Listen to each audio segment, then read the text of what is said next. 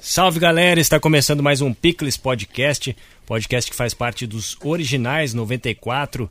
Boa noite, boa tarde ou bom dia a todos vocês que estão nos ouvindo. Bem-vindo, BH. Oi, Gabriel. Eu, eu, diria que eu não tenho roupa para estar diante desse, desse convidado, mas como está muito frio, estou com muita roupa. É, botou até o Jaco da Ferrari, especial hoje. São dos campeões. É. Bem-vindo também, Marcelo. Muito obrigado. Quase foi uma boa noite aqui, mas obrigado e também feliz porque desde a faculdade também já em contato com o Márcio, assim, vendo alguns projetos dele. Opa, dei um spoiler, desculpa. E mas tô também muito honrado de estar aqui. É isso aí, vamos falar já do nosso, dar um bem-vindo também para o nosso convidado, mas antes vamos dar um alô para o nosso, falar né, do nosso patrocinador. Este episódio é um oferecimento de Aquamix Soda, uma empresa de Bauru com mais de 20 anos de história para quem não sabe, a Aquamix é a água gaseificada com a maior concentração de CO2 do mercado. É uma excelente opção para tomar antes de um cafezinho ou em uma composição com bons drinks.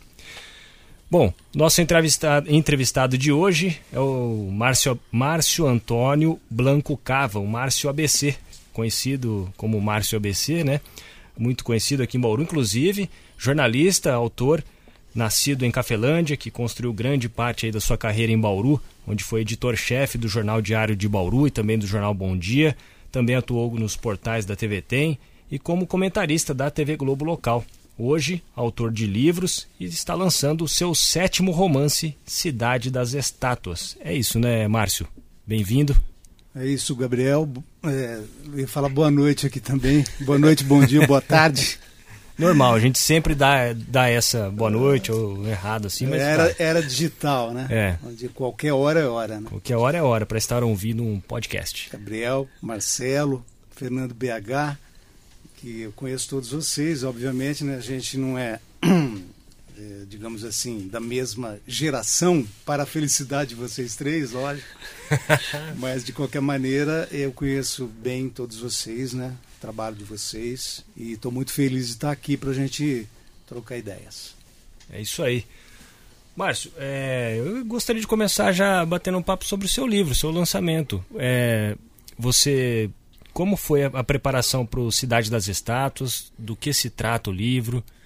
E conta um pouquinho pra gente. Já passa a agenda do lançamento. É, a gente reforça no final, mas já passa a agenda do lançamento é, aqui em Bauru. Isso é importante. o lançamento é dia aqui em Bauru, né? A gente está com alguns lançamentos já marcados aí, mas aqui em Bauru, dia 2 de junho, é uma quinta-feira, né? lá no nosso quintal, bar Nosso Quintal. E, e, e é o, o, sétimo livro já meu, né? De, de, aí nessa carreira literária, que aliás esse ano eu faço 20 anos, né? Uma data redonda aí. E a preparação é, é uma sequência, né? Eu acho que é, pelo menos quem escreve constantemente, você vai é, é, se preparando sempre, né? É, você não se prepara para um, escrever um determinado livro, né? O livro acaba sendo consequência daquilo que você vem trabalhando, seja em termos de pesquisa, em termos de leitura, de vivência, né? E você vai, tudo aquilo vai é, é, é uma, um, é um metabolismo, digamos assim, né? Que vai avançando e chega num determinado momento que você tem que é, é, botar, que transformar aquilo em algo concreto, né? Cidade das Estátuas vem aí numa linha, numa pegada de é, não é livro de história, né? Quero sempre costumo deixar isso claro né, para o público, porque é, tem sempre essa coisa de você ser jornalista, né? E sempre envolvido com uma série de questões de, de até da, da própria história do país, né? É, então as pessoas acabam achando às vezes que você é, tem, é, fez um livro que, que remete muito à história ou aos próprios acontecimentos políticos, tudo bem, isso é, acontece, né? mas é um pano de fundo. Porque eu acho que o mais importante em literatura, né, quando você escreve romance, né, ficção, eu acho que é ter uma boa história. Né? Então a coisa começa por aí. Né? É, eu, eu acho que até o leitor, quando eu, por exemplo, sou um leitor, né, mais do que escritor até, e eu é, sempre procuro buscar essa coisa de qual é a boa história, né? É, acho que o pano de fundo ele vem é, a reboque, né? E o meu livro ele traz uma história, esse o das Estátuas, né? traz uma história que acaba sendo surpreendente para o leitor, né? Não posso aqui, obviamente, contar o final, né?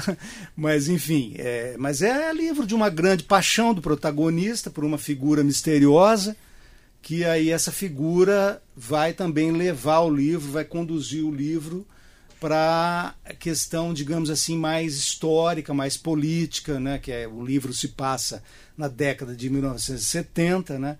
Que é uma década que, como todo mundo sabe, é muito pesada para a história do país. E é, uma, e é uma década que eu frequento bastante com os meus romances, porque eu acho importante que a gente, é, ao contrário de muita gente nesse país que quer varrer tudo para debaixo do, do tapete, né, quer apagar a história, a gente ouve muito isso, né, coisa de ah, isso é passado, deixa para lá. Não, eu acho que a gente tem sim que julgar o passado, condená-lo ou absolvê-lo. Né?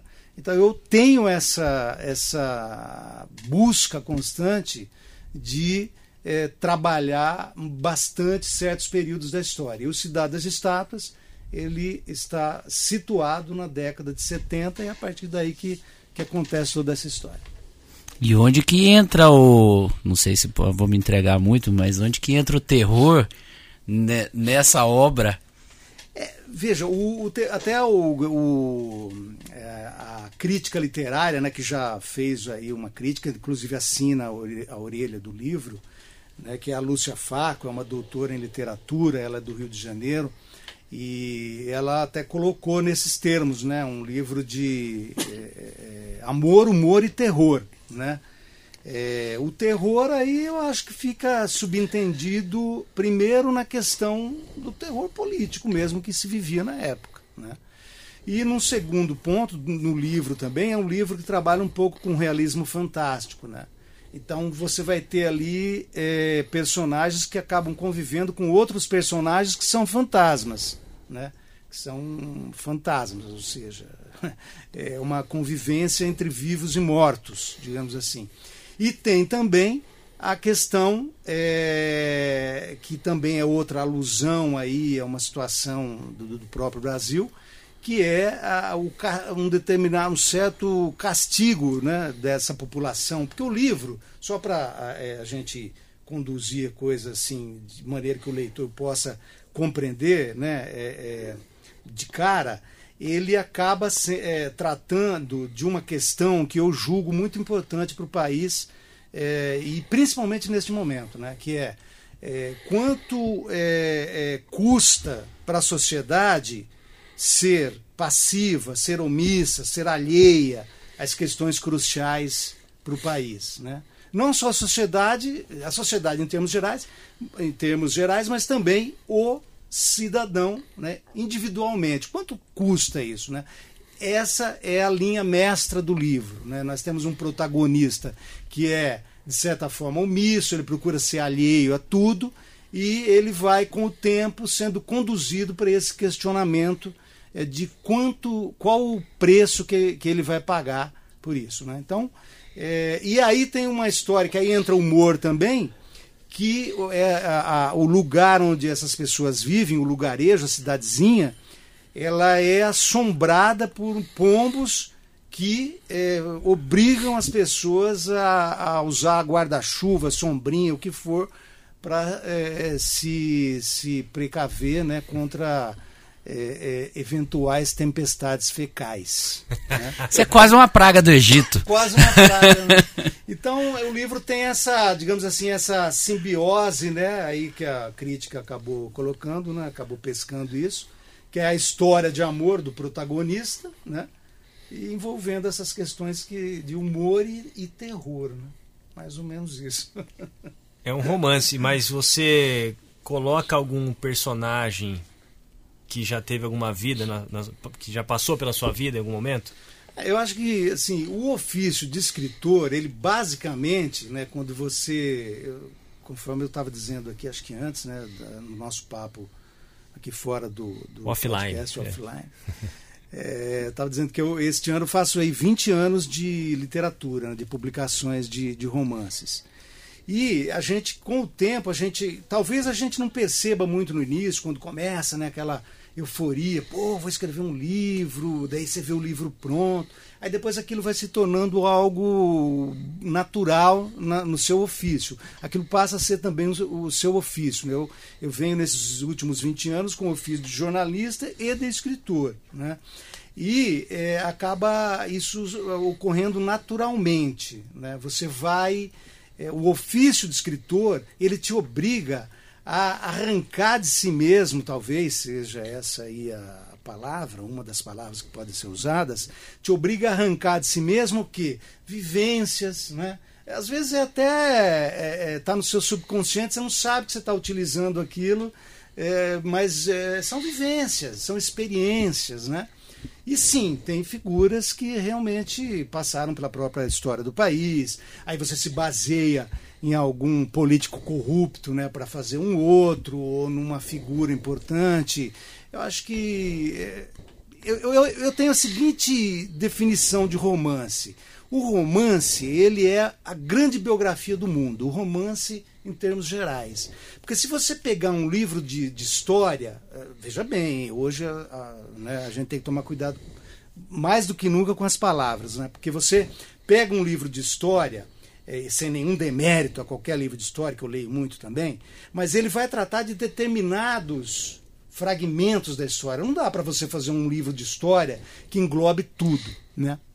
E, e quando você quer, na minha opinião, tá? Quando você quer conhecer o mundo, como foi, como o mundo evoluiu, como o mundo é, é, foi representado em suas diversas épocas, os romances é que fazem essa biografia do mundo, na minha opinião. Né? É, então você pega lá. A, como que se conhece a história da, da, da Rússia, por exemplo?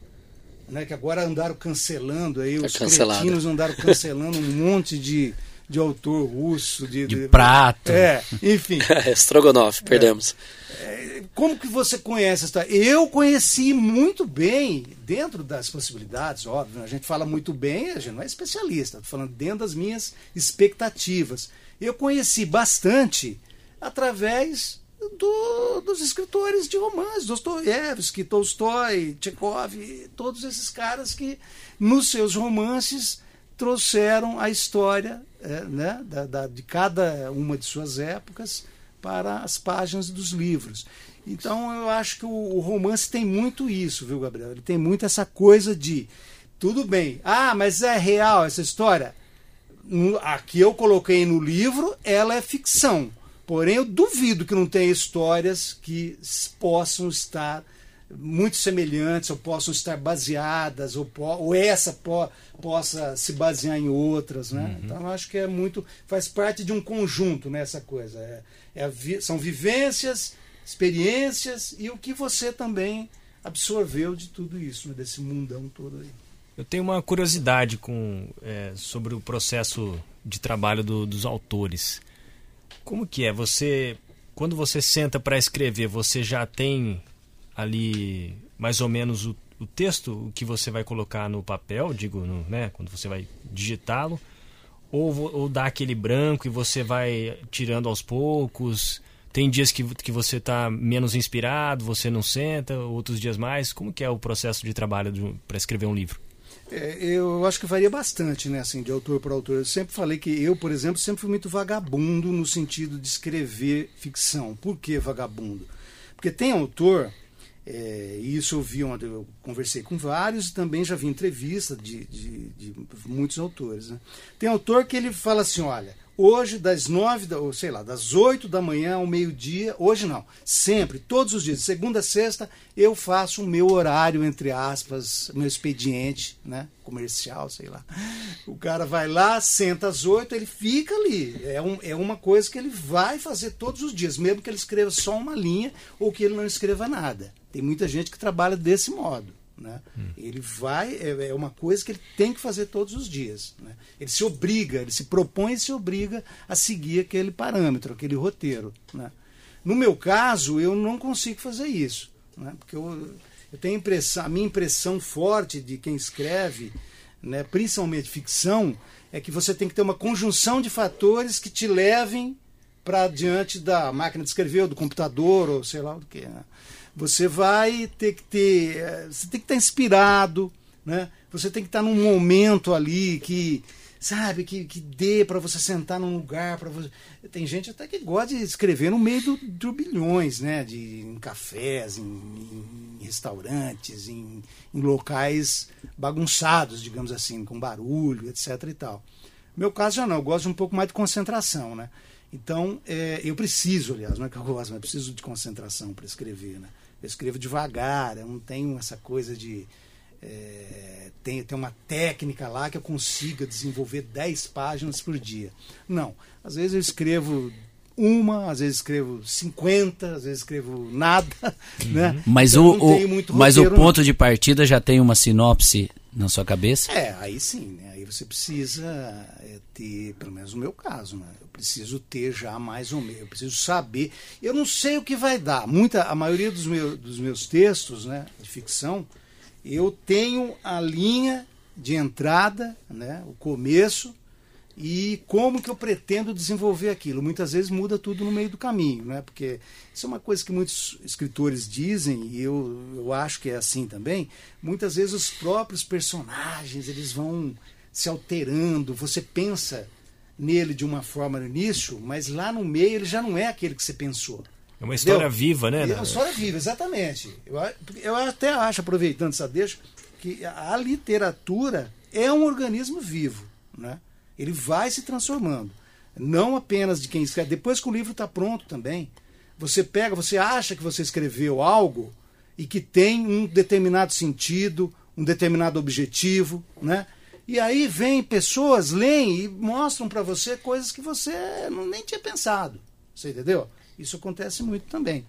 Mas aí, respondendo objetivamente a pergunta, né, de, de se já está na cabeça, eu muitas vezes acordo assim, entendeu? Puta, eu preciso escrever um livro sobre isso, no meio da noite, assim, sonho alguma coisa, pinta uma ideia. Às vezes nem é sonho, às vezes é coisa que você acorda com aquela ideia veio, não sei de onde, né? Você fala, pô, isso aqui eu acho que eu preciso escrever alguma coisa isso aqui. Óbvio que nem tudo, né, vai virar livro, né? Porque você tem que ter um argumento muito forte, consistente, que te leve para frente com aquele trabalho, né? Mas é basicamente isso. Aí depois que você começou, meu, eu tenho mais ou menos uns 15 livros parados. Entendeu? Caramba. Tem livro que eu vou até a página 50 e falei, isso não vai virar nada. Não dá. Não vou nem tocar para frente, deixa de lado. Tem, a página 20, deixa de lado. Tem outro que está na página 200. Entendeu? 200 páginas, tá lá, mas não vou levar para frente porque não vingou. Não foi assim, sabe? Não ficou legal. Não, não, não, te conquistou, entendeu? Não, não me disse, putz, isso aqui eu não estou dizendo nada com isso. Então, então é uma coisa difícil de você ir até o fim. Né? É muito difícil ir até o fim.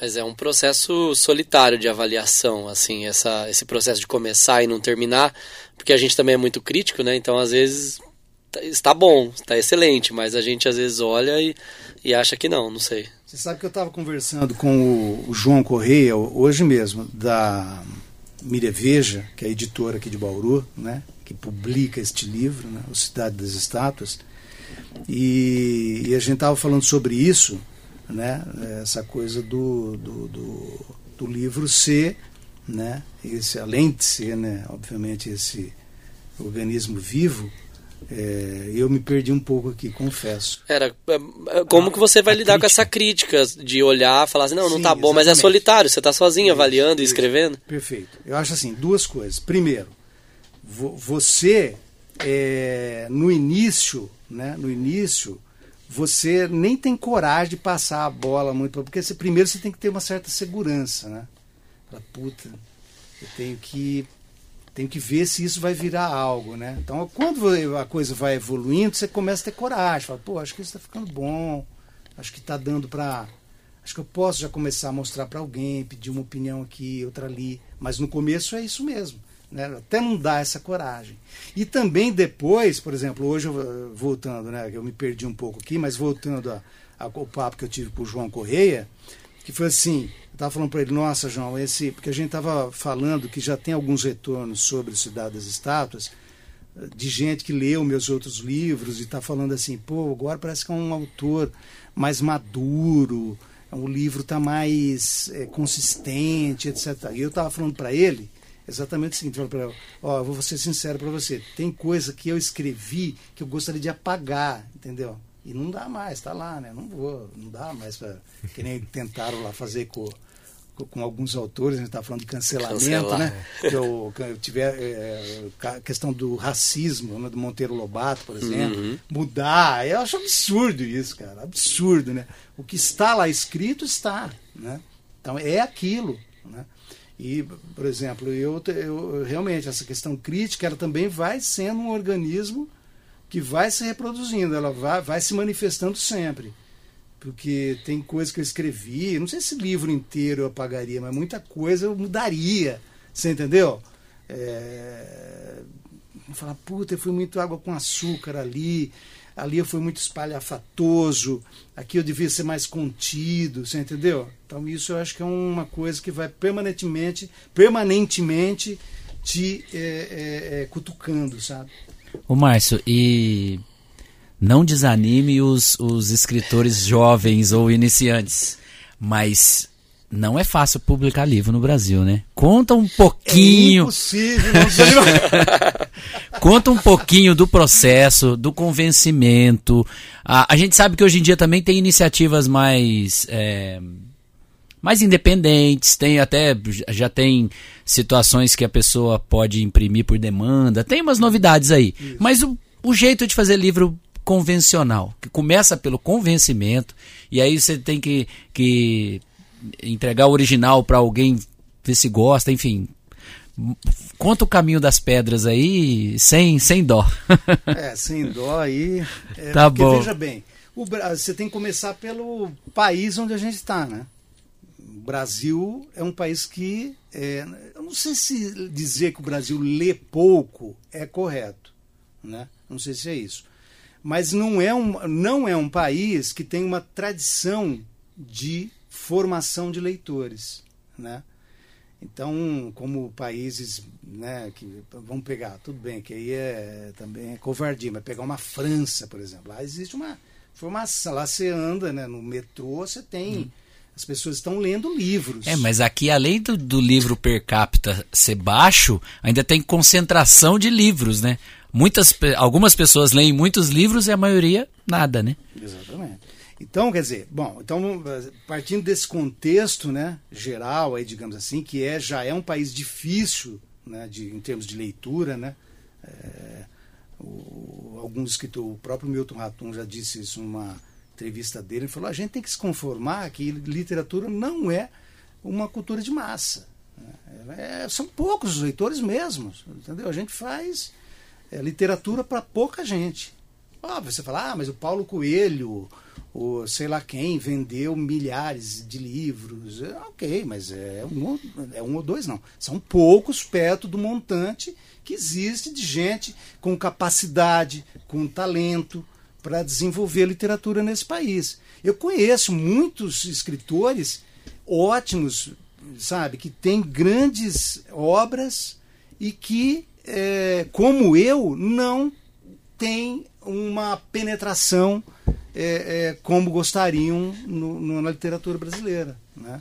Então, quer dizer, é, é, é muito difícil. O, o, o, você tem que convencer. Você falou na né, questão do convencimento. Depois, vamos, vamos, vamos dizer que você já esteja com o, no seu projeto literário, você já esteja com o produto, né, que é o livro, escrito, né?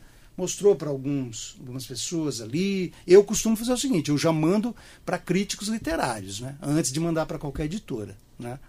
É, mando para críticos. Se vier, não vier uma resposta positiva, eu eu mando para críticos que não me conhecem, não me conhecem. Né? Então não adianta também você contratar um pagar e esse trabalho é pago. Hum. Não adianta você pagar para alguém que te conhece, aí vai ficar, putz, o cara nunca vai ser é, é, autêntico, né? Fala, pô, eu vou falar pro Márcio que o livro não tá legal. Não dá, né? Então você tem que pegar realmente profissionais, se possível, que não tenham relação com você, críticos, né? Que fazem essa análise crítica. Bom, eu faço isso, não sei, não sei quem mais faz. Né? É, aí, vindo uma resposta boa, que, que te deixe. Mas sempre rabiscada. É, é exatamente. Vem um, um, uns apontamentos. Isso, exatamente. A pessoa, essa análise, né, esse parecerista, digamos, ele dá um parecer, né, manda lá umas, sei lá, uns 3 mil caracteres, 4 mil, apontando é, as, as, os problemas, apontando o que está legal, né? De, aí depende também do de quem vai analisar, né? Tem, cada um tem um sistema ali. Tem gente que faz só um parecer gigante, outros já gostam de ir pontuando no próprio texto, por aí vai. Né? Aí vamos supor que você, ah, tomei coragem, né? tomei coragem, vou tentar levar isso adiante. Aí que entra todo o problema. Por quê? Porque é, para você entrar numa grande, vamos começar uma grande editora, numa editora média, você tem que ter um agente literário. Não adianta, você, não adianta querer mandar, eles não vão nem ler. Não vão nem eles vão pegar seu e-mail, vão dar aquela resposta automática e ponto. Ou então você tem que conhecer alguém, tem que ter participar de algum círculo literário, né? Algum grupo ali que tenha força e etc e tal. Né? Então já começam as dificuldades aí, né? É, aí você na sequência você tem que você tem que é, convencer a editora, né? Convencer a editora. Eu, sinceramente, eu abro o jogo aqui para vocês. Eu, depois de 20 anos, é o primeiro livro que uma editora é, olha e fala: olha, nós que vamos publicar esse livro. Nós que vamos bancar sozinhos esse livro aqui, vamos apostar nesse livro. Todos os demais, desde o primeiro até o último, foi em termos, foi mais ou menos uma base de parceria, né? Ninguém assumiu as editoras com, com as quais que publicaram meu livro, aliás, elas não assumiram o risco, né? Ó, vamos lá, não, olha, eu vou publicar, porém você tem que garantir uma parcela para os lançamentos, por exemplo. Você tem que ter, isso para mim nunca foi dificuldade, aí nunca houve problema quanto a isso, né? Mas de bancar realmente a editora comprar a ideia e falar, não, nós vamos publicar o livro, é esse aí, é o Cidade das Estátuas, né? Então, esse Editora é primeiro, Mira e Veja. É, depois de 20 anos é a primeira vez que eu tenho esse, esse, esse retorno. Então, não adianta meio o cara querer começar e já querer pegar a janelinha. Né? É difícil, é muito complicado. A não ser que tem uma sorte, isso que eu falei. De repente conhece uma pessoa, pô, seu livro é do caralho, vou lá na editora tal e vou, eu tenho conhecido lá, vou entregar o livro, ele vai gostar. Entendeu? Tem mil caminhos, mas eu estou falando do caminho geral. Eu, por exemplo, não tenho relações desse tipo, então eu sempre fui pelo caminho normal. E esse caminho normal leva muito tempo, né? E aí você tem que ter todo esse processo. A editora tem que gostar, tem que é, apostar né, na, na, nessa possibilidade. E aí as coisas vão começando, mas não, não é fácil. E depois, depois vem a fase, outra fase dificílima, que é, putz, o que, que vão achar do livro? Será que, sabe, será que vão desancar, vão gostar? Vão... É, é difícil, é, tudo é difícil em literatura, tudo! Mas aí se. Sem desanimar. É, se, o, se o crítico literário já, já deu o parecer, você. Se você lançou, é porque. Se você é, levou adiante, é porque já foi positivo. Tem uma certa segurança. Já tem uma certa segurança. Exatamente. Se a editora comprou a ideia, eu acho que esse medo que vem depois é, Já é, é menor. menor. Né? Sim, é, você vai, eh, vai crescendo essa segurança, esse ânimo, esse entusiasmo, né? digamos assim. É. Né? E depois tem que vender, né? É o que eu falo lá, não adianta ficar mandando parabéns. Vai lá e compra o livro, é, pô. Participa. Exatamente. Ajuda o e autor. E aí, né? você é, estava falando, né? Do, do, do, tem muita gente, tem muita gente escrevendo. Só que é difícil dar vazão para todo esse público né, que escreve. E muita gente que escreve bem. Né? Eu tenho autores que eu conheço que, sabe, escrevem pra caramba. Ó, tem gente que já ganhou Jabuti, que é amigo, amigo assim, é conhecido de, do meio e tal. Já ganhou o Jabuti, que é o prêmio mais tradicional da literatura do país, embora não seja o mais que dê mais grana, mas é o que é o mais tradicional da literatura, né? E é, já ganhou o Jabuti, já publicou pela Companhia das Letras E não é, e ele já publicou uns 10, 11 livros. E ele não tem certeza se o próximo ele vai conseguir publicar. E também não é fácil para ele, né? Não é fácil para ele. Então é muito difícil. Imagina quem vai começar. Aí, óbvio que tem uma outra coisa que também precisa levar em conta. Né? De repente você começa, escreve o primeiro livro e ganha um concurso, aquilo, sei lá, ganha um prêmio, ganha aí já muda um pouco de figura a coisa. Né? É, e tem também a, a, a, essa história né, que a gente sempre fala do, de quem está começando, né, dessa tem que ter uma estrela, um momento de sorte né, ali, de, de alguém pegar o seu livro e, e gostar e tocar para frente. Né? Então é muito difícil você é, ter assim uma noção exata do que pode acontecer com quem começa a escrever né, um livro. Muitas vezes também, e isso é muito importante, existe. Não, não é mais importante o livro, na maioria das vezes é mais importante o que está por trás do livro do que o próprio livro. Por exemplo, você pega um. um, um como é que chamam os participantes do Big Brother mesmo? Ex-BBBs. Né? BBBs. Os BBBs, é isso? Os BBBs, por exemplo. Qualquer um que escreva um livro lá vai vender bem vai fazer sucesso, porque é um cara conhecidíssimo, tem milhões de seguidores, tem isso. Uma biografia com 25 anos de idade, mas pois tudo é. bem. Tá Você entendeu? Aí o cara que caiu do avião em pé. Esse cara vai escrever um livro e vai ser sucesso, não por causa do livro, porque ele caiu em pé do avião. É isso. Eu estou interessado um pouco na mídia, né? A gente falou desse, desse processo até lançamento. O que, que é esperado depois que o livro está no mercado? Você tem retorno do público? Você, sente que as pessoas escrevem? É, é, esperado uma avaliação, uma outra avaliação da crítica? Qual é o caminho depois que ele está lançado? É, quando está lançado, né? Assim, esse aí não está nem lançado ainda, né? O Cidade dos Estados, né? Mas em termos gerais, o legal é primeiro você conseguir, né? Que já tenha um, um pré-conhecimento, né? Que a gente fala da pré-venda, né? Até para isso, as pessoas já irem botando na cabeça, né? Alguém já eh, veículos de comunicação já vão dando, né? Já vão informando sobre aquilo, vai se criando já uma ideia, né? A respeito do, do livro. E aí vem, começam os lançamentos. Aí é legal, porque aí começa essa troca de, de informações a respeito do produto, né? Sua, eu, eu me lembro, eu, eu, te, eu tive o meu segundo livro, é, foi publicado por uma editora que distribuiu, eles fizeram 1.500 exemplares, o que é muito exemplar no Brasil, e distribuíram no Brasil inteiro. Então, isso foi em é, 1992, primeiro, ah, do, 1900, 2000. Do, não, perdão, 2002 primeiro, nossa, para. Em 2010, o segundo livro. 2010, é, eles fizeram uma grande distribuição no Brasil inteiro, e eu recebia e-mails do norte do país, do sul, é de, eu recebi, recebi inclusive de, de professores de literatura de Curitiba, né? Então, gente que é, pegou, leu, gostou. E isso é muito importante para o autor. Às vezes você não consegue uma venda boa, mas o, o livro ele é, é tem um reconhecimento dentro de um circuito que é muito importante, né? Para você é, como autor, né, para você, para sua formação de escritor.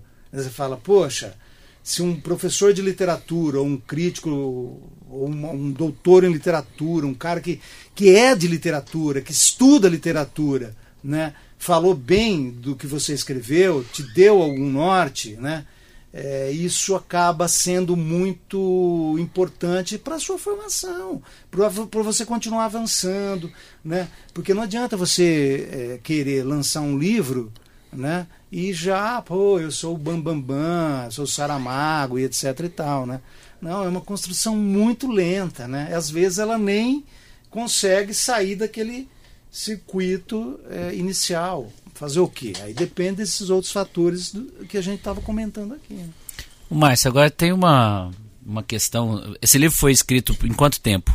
Você finalizou quando? Só para ver se a minha pergunta se encaixa. É, esse aí eu comecei. Eu estava morando em São Paulo, né? Até 2020, né?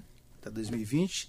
E aí, com a pandemia, eu vim para o interior, né? Pra ficar... É aí que eu quero chegar. E aí que eu terminei mas eu já tinha começado, sei lá, 2019 comecei mais ou menos.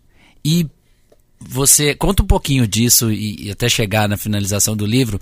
Você foi para Cafelândia quando começou a pandemia, né? Uma quarentena mais rígida. Você foi para proteger sua mãe, é isso? Entre outras coisas, porque pelo menos o que você passava nas redes sociais me passava muito esse sentimento. E acho que todo mundo se emocionava com as suas postagens e tal. E, e como é que foi essa vida de voltar para casa, de ficar ali no interior, aquele, aquela caminhada na rua, aquele cafezinho, o botequinho e finalizar o livro. Juntei muita coisa, mas é para bagunçar esse período aí. Não, é, eu tava, como eu disse, eu tava em São Paulo, né? Fui para lá em 2015, fiquei até 2020 trabalhando. Aí veio essa coisa da, da pandemia, eu já tinha começado o livro, né? Este, né? E escrever e tal, não tinha certeza ainda, mas estava começando, tava, tava andando. Aí veio a pandemia, nessa né, parte mais rigorosa, aí o que, que acontece? Acho que aconteceu com muita gente, né, essa coisa, eu trabalhava numa agência que é, teve alguma dificuldade com vários contratos né, é para seguir. Né? Então houve uma redução de trabalho. Né? Então isso é, me fez é, deixar São Paulo, porque dava para trabalhar à distância também, e, e era incentivado a isso né, com a pandemia, muita gente. Então a gente acabou, eu né, fui um dos que voltou para o interior, segui trabalhando à distância por um determinado período. E aí vem uma série de circunstâncias né, que foram acontecendo. Aí você citou o caso da minha mãe, por exemplo, que é uma senhorinha de 91 anos. Ela, é, no meio desse processo todo, ela quebrou o fêmur, né? Então, quer dizer, é, aí houve uma outra circunstância que também me segurou mais ainda lá, né? Que aí você sabe como é que é isso, né? Uma, é uma assistência 24 horas e você precisa da família estar próxima, né? Além dos profissionais, obviamente. Então é uma foi uma necessidade também. Mas o, eu sei ao que você está se referindo, que é aquelas postagens que eu fazia pela questão de máscara, né? De, de gente sem máscara visitar os Ninguém outros. vai chegar perto da minha mãe. Eu fui bem claro, falei isso mesmo. Falei uma senhora eu lembro. De, de 90 anos na época, 89, sei lá, é, e que aquela pandemia estava assustadora. Eu, eu tenho conhecidos que é, é que morreram. É, existem e eu acho que isso em muitas cidades isso aconteceu que fechou a casa. A família não existe mais. A casa fechou você passa em frente à casa está fechada. Por quê? A pandemia matou os habitantes daquela casa a família. Acabou aquela história acabou, ali, né? aquela família acabou né? Então foram acontecendo coisas assustadoras, né? muito próximas de nós todos. Né? E a, a, não sei se é o brasileiro que também leva muito tempo né, para absorver informações né, e para perceber o perigo brasileiro sempre, ah, não, isso aí vai passar já já, né, aquela coisa toda. Então, realmente, eu ficava puto da vida quando tinha esse tipo de coisa, né? Gente sem máscara, gente com a máscara no, no queixo, quer dizer, essas coisas todas. E aí eu, eu fiz realmente uns, umas postagens meio agressivas lá. Eu lembro que tinha uma amiga minha lá, um dia ela chegou lá no porta de casa e falou, ó, oh, não vai ficar bravo, eu tô de máscara, posso entrar? eu falei, bom, assim pode. E eu já dei, enquadrei também gente lá que foi lá, sentou do lado da minha mãe e estava sem máscara. Passei e falei, a senhora está sem máscara? A senhora não tem máscara? Ela falou, tem, está na bolsa. Eu falei, então, por favor, a senhora coloque. Fiquei esperando, ela ficou com o um olho enorme. Meu... Eu falei, não, é. por favor, a senhora está sentado do lado da minha mãe, ela tem 90 anos, precisa colocar máscara. E assim foi. Eu não me importei, e não me importa se eu fui antipático em determinados momentos, eu fui apenas realista, né? Como você disse, você não vai proteger sua mãe, sua família? Você vai, você tem que proteger. Claro. Né?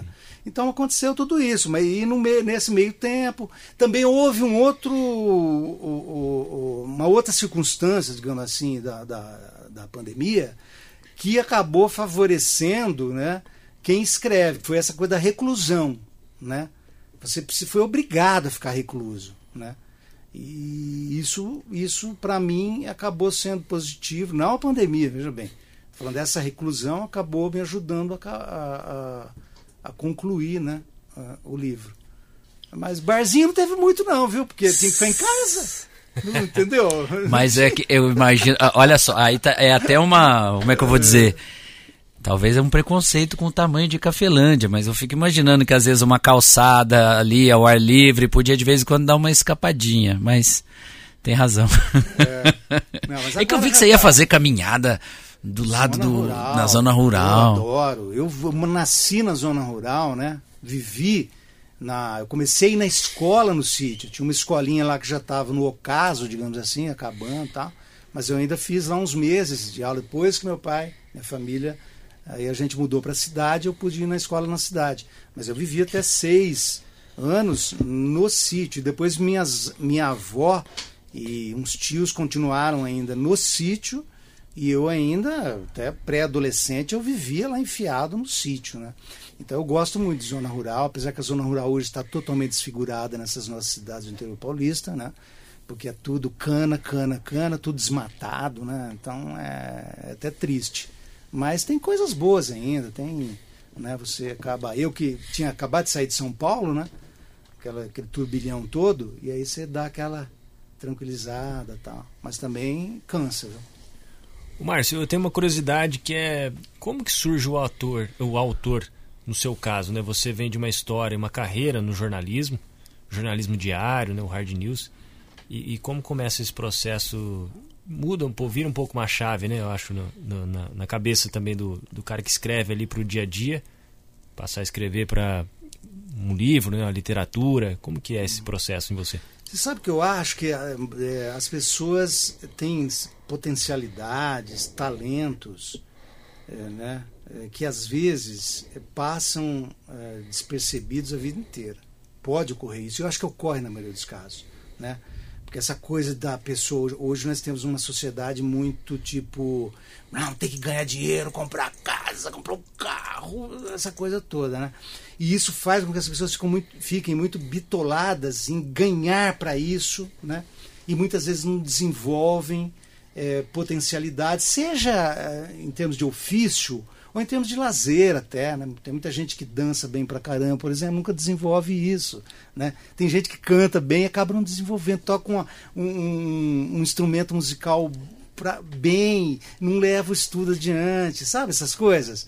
Então eu acredito muito nisso, né? É, que a gente tem muita é, é coisa desperdiçada na vida da gente em nome dessa necessidade que a gente tem de construir, construir, construir, construir. Seja construir uma casinha, seja, sei lá, construir a vida, eu digo, né? Acho que a gente precisa ter um pouco mais de liberdade para é, viver mais outras experiências. Né? E eu estou só fazendo esse preâmbulo aqui, porque para mim eu comecei tanto a ler como escrever muito tarde, bastante tarde, aliás, né? não muito, mas bastante, porque eu lia, literatura, mas aquela coisa de escola, de faculdade, uma coisa ou outra. Eu não era um leitor quanto mais. Né? Aí eu, em 1991, eu me casei com a Fernanda Vilas Boas. Você, vocês devem conhecer, uhum. o Fernando sim, porque é amigão dela. Tal. Já veio aqui no Picles, inclusive. É, é quando lançou o livro dela. É, é, pois é. E aí, ela é leitora, leitora mesmo, que ela cresceu sendo rata de biblioteca, né? E, e nós vivemos juntos 18 anos. E eu aprendi com ela a ler, né? E, então comecei a ler muito, ler, ler, ler. Isso influenciou bastante. E aí indo objetivamente em como eu comecei a, com essa ideia de escrever, né, de ser autor, foi também dentro da família dela. Porque para dizer a verdade, a minha família não tem essa tradição de leitura. Né? A gente cresceu eh, lendo livros que a escola exigia. Né? As escolas exigiam, né? o professor dava, ah, ia lá e lia. Mais ou menos assim, basicamente. Já na família da Fernanda, não. Ali havia realmente uma preocupação com o literatura. Tinha uma bela biblioteca, né? o Álvaro Vilas Boas, que é pai dela, né? que morreu já faz algum tempo. E a gente um dia lá conversando, eu nunca tinha pensado em escrever nada. Eu era jornalista, vivia aquilo, só aquilo, aquilo, aquilo como a maioria dos jornalistas, né? Ficam com a cabeça fundada no jornalismo e muitas vezes não vivem a vida também. Mas enfim. E aí, um almoço qualquer lá de domingo, tal, a gente estava conversando e, o, e o, o, o, pai da Fernando, Álvaro Vilas Boas, me contou um caso que aí sim eu escrevi o Parabala, que é Seu baseado numa livro. história realmente acontecida. Né? Então, é, aí eu falei para ele, falei, pô, vamos escrever, é, porque ele era um ótimo escritor também, ele escrevia muito bem, embora não tivesse levado isso adiante. Então eu falei, vamos escrever, eu ajudo o senhor, o senhor me ajuda, a gente escreve a quatro mãos, vamos escrever essa história. Só que aí ele morreu pouco tempo depois disso. E eu falei, pô, eu vou escrever essa história. E aí fui, comecei a escrever esse livro, é, foi legal, não ficou um livro assim muito agradável de ler, ela é a editora, aquela coisa comercial da época, né? Fez muito espremidinho, mas enfim, mas teve sim muitos elogios de gente de literatura. Eu, eu tenho as imagens dele na minha cabeça, as imagens que eu criei do, quando eu li, né? É, é, eu tenho elas na minha cabeça ainda. É. é. o, uma coisa bem árida. É, Tá, se, ainda, se eu puxar, eu lembro, lembro de alguns trechos assim, era, era bem tenso, né? É. Na, na, na, perseguição tal. Exatamente. Então, é, então é, foi assim. Objetivamente foi isso. Se não tivesse havido talvez essa história, esse caso que ele me contou, meu ex-sogro aí, né, me contou, é, talvez eu nem tivesse despertado para isso. Entendeu? Mas aí eu escrevendo, levei, eu comecei a escrever em 98, acabei em 2001, publicamos em 2002. Entendeu? Então levei três anos, aí sabe aquela coisa? Eu falei, pô, eu acho que eu acho que eu vou tentar isso aqui mais, viu? É. Aí o outro, que foi o Desrumo, eu já escrevi, eu levei muito tempo. Aí você vê, esse eu publiquei em 2002, o Parabala, e depois eu publiquei o segundo, que é o Desrumo, em 2010. Mas aí juntando com o que o, que o Gabriel perguntou, né, de, de você tá nas duas funções, o você pegou o Bom Dia né, do início, você fundou o Bom Dia Bauru e foi nesse período. Foi. Né? Você pegou em 2005, o livro só foi surgir em 2010. Você estava mergulhado naquilo, mergulhado, né? Mergulhado, mergulhado. Mergulhado. Eu lembro que eu escrevia, eu estava ainda trabalhando na, na TV Tem, que ainda era TV modelo. Depois fui dar aula, fui dar aula na Unesp, fui dar aula em Catanduva, fui fazer outras coisas. Mas o livro continuou, devagarzinho, mas continuou. Aí veio o Bom Dia, né? 2005, foi bem no meio ali. E aí exigiu, muitas vezes a, o jornalismo exigi, me exigiu cair totalmente fora da literatura. É que ele ficava lá meses, sei lá, na gaveta. Aí eu voltar, puta, vamos retomar isso aqui. Aí foi meio assim. O, o aí depois eu consegui uma regularidade maior, porque aí eu publiquei 2002, né? Aí depois eu publiquei 2010, 12, 14, 17, 19 e agora. O começo aí, então, do, do autor é muito estar atento às, às suas aptidões, né? De repente, aos seus gostos, né? Eu acho. Você eu acho que percebe. isso faz, faz parte né, dessa possibilidade. Porque até ali, conforme eu estava dizendo né, para vocês, até ali eu nunca tinha pensado em ler, sim, porque eu já era casado há alguns anos e eu já estava lendo pra caramba, porque isso é fundamental para quem quer escrever, né? Tem gente aí que pergunta: ah, eu quero é, escrever um livro. Eu falei: quantos você já leu? Né? Primeira pergunta aí. Ah, não leio quase. Eu falei: bom, então você já vai ter uma dificuldade grande aí. Né? Porque você, para escrever, você precisa ler. Né? Até para você ter uma. Um repertório. Noção, um repertório, perfeitamente, essa é a palavra. Até para você ter repertório, criar repertório, né? É, ter um envolvimento, uma inspiração. Tem gente que gosta, tem autor que diz que no período que ele está escrevendo, ele não pode ler livro nenhum para não ser para não se inspirar naqueles livros, contaminar a história. Se, exatamente, para não eu, eu já eu não sou dessa linha, não. Eu gosto sempre de estar cercado dos meus livros. Às vezes eu vou até lá e falar, deixa eu ver aqui, ler umas partes para ver se eu me inspiro nesse, nesse... ah, é assim, literatura é assim, cara. A vida é óbvio, você não vai copiar, gente. Não é isso que eu estou dizendo, né? Mas você, a sua cabeça, a sua mente, ela funciona em cima do quê? De estímulo, né? Se você não tiver estímulo, a sua, me a sua mente, se ela não for estimulada, né? E eu acho que a literatura é fundamental, aliás, para isso. Né? Se a gente tivesse mais gente lendo, talvez muito mais mentes estariam estimuladas a não fazer tanta merda nesse país. Né? Então, é, eu acho que é fundamental ler para poder escrever.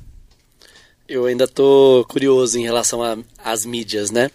também uma Ah, é, pegada pessoal. um pouco, não, né? não, não, Ah. mas é o caminho. É, eu queria saber sua relação com outras mídias, mídias digital, é, porque também sempre isso acontece há muito tempo, né? Adaptação de livro para o cinema, outras coisas, mas é, nos últimos anos a gente percebe uma tendência maior disso acontecer.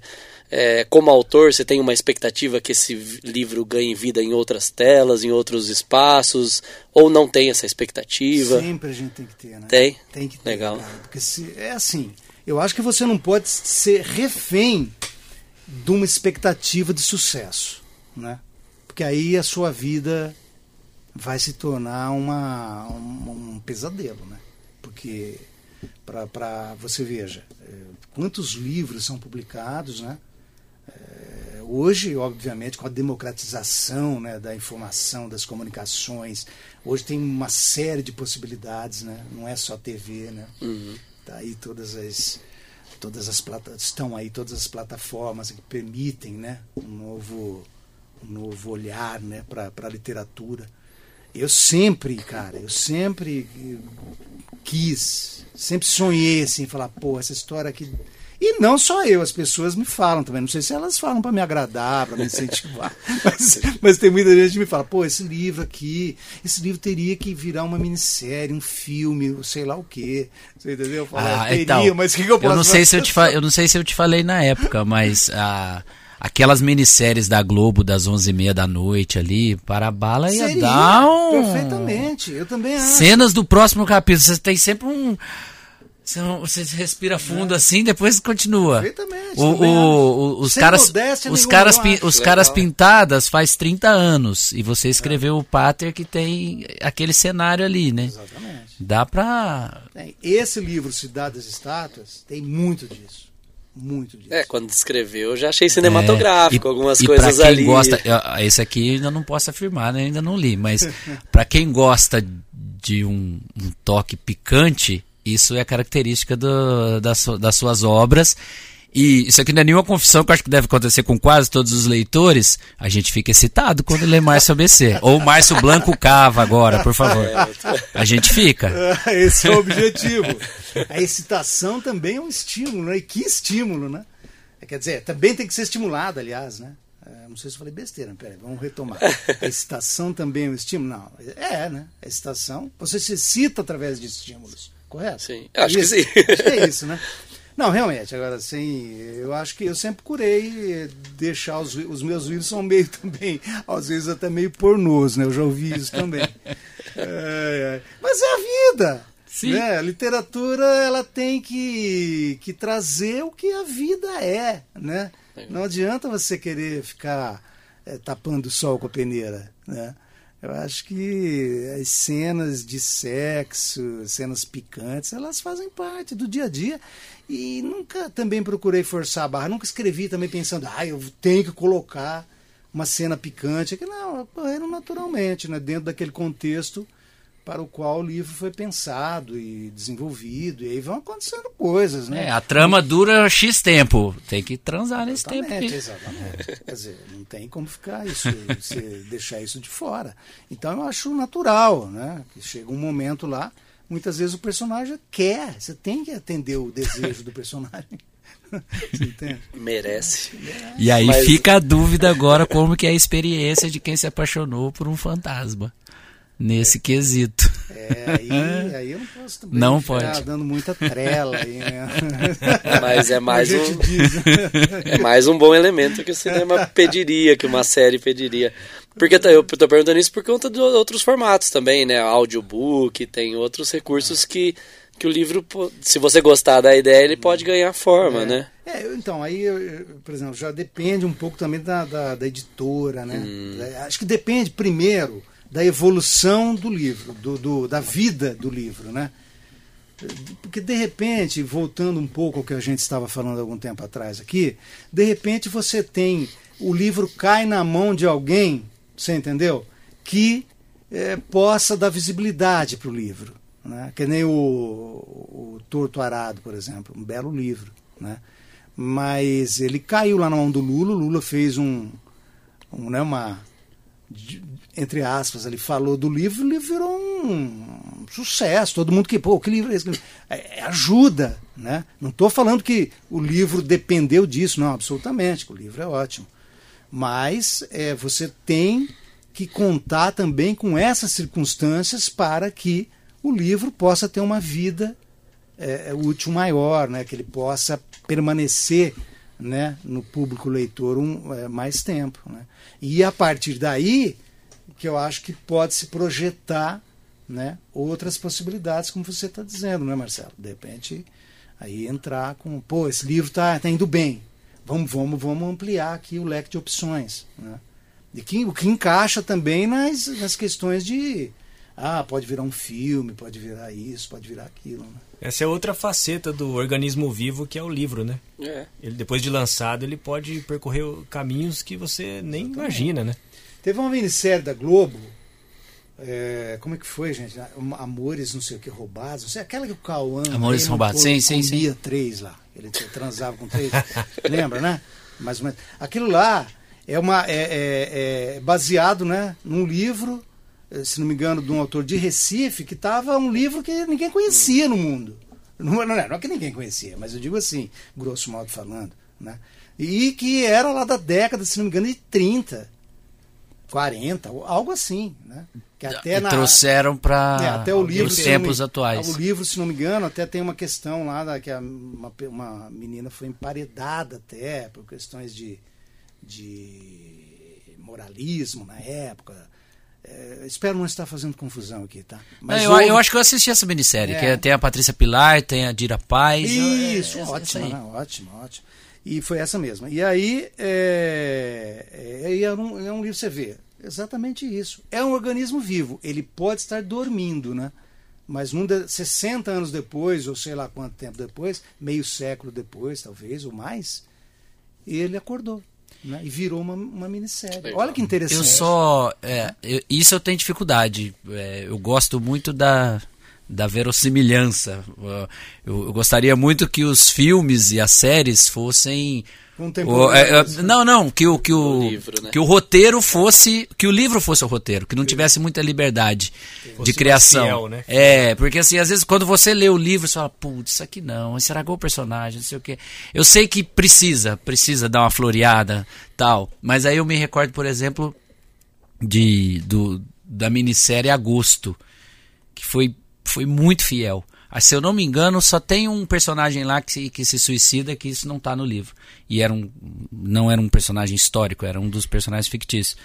Mas só aproveitando esse gancho, você se, é, se, um livro seu caísse na mão de um roteirista uh, para produzir um audiovisual, você gostaria de se afastar e ver o que ia acontecer?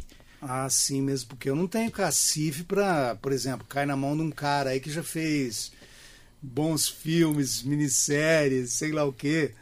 Aí vai lá o Márcio, né? E falar, ah, não, não quero que você faça isso, né? Eu, não, cara, faz o que você quiser, é importante. Mas tem é esse você... desapego? Porque eu acho que eu ficaria pegado. Eu acho não, que eu... claro, né? Você não vai querer ah, também que o cara chegue lá e vire seu, seu livro de ponta cabeça, né? Tem que seguir uma é, eu uma, vi, uma eu, ideia. Eu né? ouvi uma, eu ouvi uma entrevista do, do Chico Felice recentemente e ele falou, falou, não quero nem saber, só quero ir no cinema, porque a biografia da Elke Maravilha está em produção, né, que Sim. ele fez. E fiquei pensando nisso, falei, deve ser difícil Desapego, desapegar do filhote. É, eu, eu, acho que, eu acho assim, né, se você tem um escritor, é, sabe, que já tem uma fama, né, que já está estabelecido, que já é respeitadíssimo no, na na área de literatura, no mercado, enfim, né? É, esse cara tem um cacife, né? Falando, não, se não for do meu jeito, eu não vou liberar, etc e tal. Mas eu? Porra, manda bala aí, gente. Oh, pode. Já é uma honra. Poxa. Agora, você estava falando aí, né, da questão do livro e filme, né? Só que tem o outro lado também, né? Muitas vezes você tem um livro, o filme acaba sendo tão bom que as pessoas vão atrás do e livro. Sim, sim. Por exemplo, lá O Segredo dos Seus Olhos, no argentino, né? Isso aconteceu comigo. Eu assisti o filme, puta que filme maravilhoso, tal. Aí fui comprei o livro, né? E o filme para mim é melhor que o livro. Né? A maioria dos livros são melhores que os filmes, mas esse, por exemplo, eu achei o filme melhor que o livro. Não sei se foi mais impactante e eu li o livro depois, tem, pode ter isso também. Sim. Né? É, então tem, acho que questões que eu acho assim, eu, pô, o importante é isso que você falou também. Se todos os os livros, os bons livros tivessem já essa possibilidade de ir para a tela, né? Seria muito é. legal, muito legal. Márcio, é, entrando um pouco lá no seu lado profissional jornalista, eu sempre que ouvi falar de você, eu ouvi histórias é, sobre o, o, Diário de Bauru, sua passagem por lá, que foi marcante. O que, que representa o Diário de Bauru na, na, na, sua carreira como jornalista?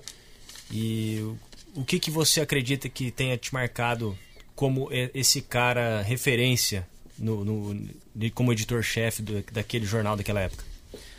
Bom, eu, eu, trabalhei no Diário de Bauru em duas ocasiões, né? A primeira eh, era aqui na rua, aquela que desce as Arias, em frente ali, a, perto da Câmara. Câmara Municipal, é, né? Quase em frente ali. E aí o jornal ali estava bastante acanhado, mas era um jornal muito combativo, né? Comandado pelo Eduardo Nasralla, né? E eu comecei, eu saí da faculdade, eu já fazia um jornal em Cafelândia, um jornal né, semanal. E aí eu vim para cá, trabalhei um ano aqui. E depois fui embora para Prudente, fui para outros lugares, enfim. Depois voltei para cá, na década de 90 já, né? E aí nós, eu e o Paulo Torres, eh, fomos contratados para reformular o Diário de Bauru, né? Que na época não tinha ainda, eh, não era informatizado, né? Que também era uma época que isso estava começando, né? para dizer a verdade. Foi em 1994, né? E ali a gente começou e foi, eu acho assim, o Diário do Bauru me formou como jornalista, né? no sentido mais amplo, assim, porque ali nós vivemos tudo. Com... É, aí você fala assim, ah, mas você não foi para uma guerra, você não foi cobrir uma Copa do Mundo, como viveu tudo? Eu acho que é, muitas vezes o tudo está no, no, na aldeia, é aquela velha frase lá do Tolstói, né? quer escrever sobre o mundo, escreva sobre sua aldeia, algo desse tipo. Né? Então, o Diário de Bauru, é, porque ele formou não só a mim, mas muitos outros profissionais, é, eu acho que ali nós tivemos liberdade.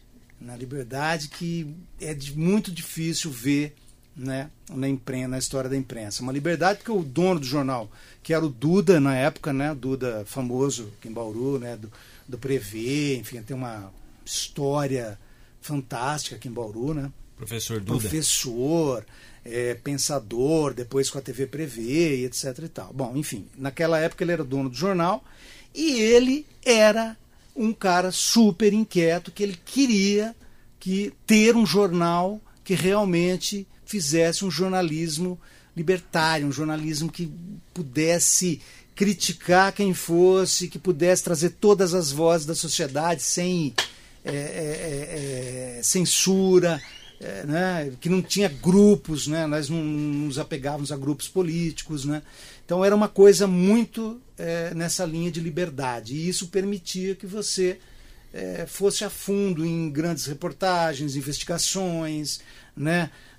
nós começamos toda a história na época lá que acabou com o, o, a cassação do ex-prefeito Iso Filho.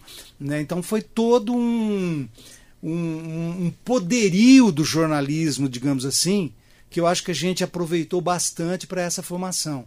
E a gente era muito louco, né? Tinha. É, é tem histórias das é, suas pautas é, ousadas gente, que você mandava os repórteres. É, a gente queria fazer o diferente. O beabá a gente não queria. A gente queria só coisas é, que pudessem realmente chamar atenção, que pudessem fazer com que o leitor, e também tinha a grande concorrência do Jornal da Cidade, que era é, dominava né, completamente aqui na época. Né? Então a gente tinha que enfrentar o JC, que o JC sempre foi um jornal que realmente dominou, né? a gente tem que falar isso. Né? É um jornal que é, tinha uma grande estrutura, né? e não era fácil bater de frente com eles, nunca foi. Né? E realmente a gente tinha que batalhar muito para fazer uma sombra ali, para é, sabe, falar, ó, estamos concorrendo com os caras, né?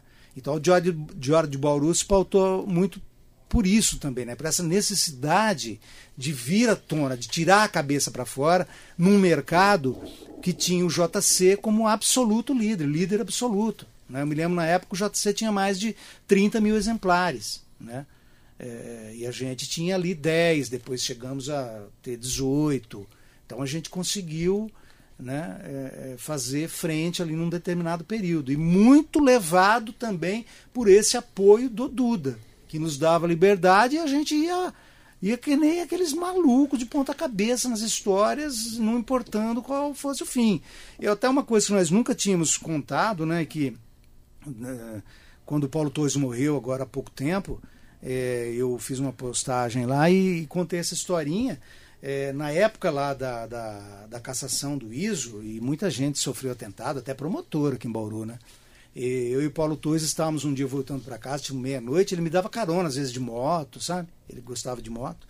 E nós estávamos ali em cima da, do viaduto da Duque sobre a Nações, e um carro nos perseguiu ali, com armas em punho, e deu uma jogada ali bem em cima mesmo da Nações e nós e ele aí o Paulo reduziu a velocidade da moto e nós fomos atirados ali batendo contra a grade etc e tal falando assim puta e agora? Nós vamos noticiar isso como né? Vamos botar isso tudo na história? Aí resolvemos não. Resolvemos segurar nem boletim de ocorrência fizemos nada né? Então, assim, eu não sei se foi também uma preciosidade, aquela coisa que o jornalista não pode ser notícia, é, notícia mais importante que a notícia, mas ali era uma coisa bem delicada, né? Acabou, acabou fazendo parte do contexto. Mas nós resolvemos segurar a onda, não contamos para ninguém, absolutamente ninguém, e até para ver a sequência né, da história. A gente recebia muita ligação né, de ameaças, né, gente ameaçando e aquela coisa toda. Mas é isso. Então, mas teve muita coisa, né? muita história que dá para ficar contando durante muito tempo, né? as histórias que a gente fez ali. Então, a pergunta, a resposta é: o Diário de Bauru, assim, praticamente me formou como jornalista, né? E a gente conseguiu é, fazer realmente esse jornalismo que foi, foi referência mesmo, eu acho. Formamos grandes jornalistas que hoje atuam em grandes veículos de comunicação em São Paulo, em Brasília, é, no Rio. Então, eu acho que nós tivemos um papel importante, sim. Entendeu? O Diário de Bauru teve um papel importante na imprensa, marcou aquela época, né? E pena que durou pouco, né? Porque uh, também tem o mercado, né? Aí você mexe com muita gente que de repente vai ser anunciante, não quer mais, porque você falou, você criticou alguém que, que é da família ou alguém que tem relação. Hoje eu acho que isso está mais democratizado com a internet. Naquela época não tinha nada disso. Né? Hoje a coisa tá. Qualquer coisinha, qualquer briga aí de vizinho, o nego mete a boca no outro e vamos, vamos em frente. Né? Aquela época não, aquela época era uma época diferente, né? não havia esse, esse hábito né, que se tem o, hoje. O jornal era o holofote, né? Exatamente. Trazia à tona coisa que as pessoas não queriam não, saber. Não, hoje o celular está aqui, ó. Exatamente, hoje não tem como, né? Hoje está tudo, é um grande Big Brother, né? É um, nós estamos aí sendo filmados é, diariamente, tudo, não dá para fazer nada mais escondido. Né? Então hoje mudou tudo, né? Agora, na época não, na época qualquer coisinha que você falasse, de, sabe, porque sempre tem os intocáveis, né? Hoje acho que não tem mais também, mas na época tinha. Né? Então qualquer coisa que você falasse que é, que, que sabe, provocasse algum descontentamento em determinado grupo político ou em determinado grupo empresarial. Pronto, já o cara lá cortava anúncio. Então isso foi muito, foi pesando muito para o dono do jornal, para o Duda, que ele também tinha os negócios dele, né? Ele tirava dinheiro da escola para botar no jornal, o jornal dava prejuízo todo mês. Aí vai, começa a equilibrar, o jornal se tornou colorido mais uma dívida. Chega um momento que não deu mais. Né? E aí em 2000 acabou, né? Fechou. E aí vem um. Quase um Diário de Bauru, parte 2. Que é o Bom, Bom Dia. dia. Depois, né? Depois é, o Diário de Bauru acabou em 2000. Aí em 2005 veio o Bom Dia, né? Preencheu talvez um espaço também que era do diário, né? um certo espaço ali, né? porque também tinha uma proposta. Sempre que você vai enfrentar um outro jornal, porque assim, o jornal não é só o jornal da cidade, né? o jornal da cidade tem uma tradição aqui, né? É um jornal desde lá de 1969, né? Já tem mais de 50 anos, né? E aí tem lá em Sorocaba, onde tinha o Bom Dia também, Jornal Centenário. Jundiaí, mesma coisa. Rio Preto, Diário da Região. Então tem uma dificuldade de você ingressar no mercado sendo apenas mais um. Então você tem que, de alguma forma, buscar alternativas que, te, como eu disse há pouco, te tragam à tona. Deixa você ficar com a cabeça de fora. Porque não é fácil enfrentar a concorrência, né? não era fácil. Agora mudou tudo. Né? O jornal impresso hoje em dia está mais tímido, né? enfrenta uma concorrência desleal, digamos assim, né? porque o jornal impresso hoje você vai dar amanhã. O, Sim. Né? Era digital, tem muita coisa que nem aconteceu, mas na era digital já aconteceu, né? É. Mata eu ainda, pessoas, etc. Eu, eu ainda espio, eu ainda espio o jornal impresso. E às vezes eu leio a notícia e eu tô com a sensação que aquilo, aquilo foi anteontem. Mas é que eu li na manhã velho. anterior, né? Tá, tá, ficando velho muito. É, são outros tempos. Rápido. Outros tempos. A não ser que seja também um. que faça um jornal impresso mais, mais segmentado, né? De, de, olha, isso vai ser um jornal que vai fazer reportagens sobre determinado tipo de, de assunto, né? Então aí vai aprofundar, aí é difícil também para outro veículo concorrer. Mas é, aí é difícil, gente. É, mudou, né? Mudou a, toda pendeu tudo para a era digital, né? Tudo que não é digital hoje enfrenta. Não é só jornal, né? É, todos os demais veículos acabam tendo que ter a, a, a, a parte digital. Né? Ele tem é. que investir no digital, é. tem que investir na internet, não tem como. Mas tudo são tá dois lá, né? veículos né? que fizeram história em Bauru, né? O, tanto o Diário de Bauru, por tudo que você acabou de contar, e mas o, o Bom Dia também, né? Fez a sua história e reverberou muito na época do lançamento, eu lembro. Se falava muito. Como que foi essa preparação para tirar o Bom Dia do papel aqui em Bauru? É, eu acho que a diferença do, do diário, né, desse projeto do diário para o do Bom Dia, é que o Bom Dia foi mais fácil reverberar.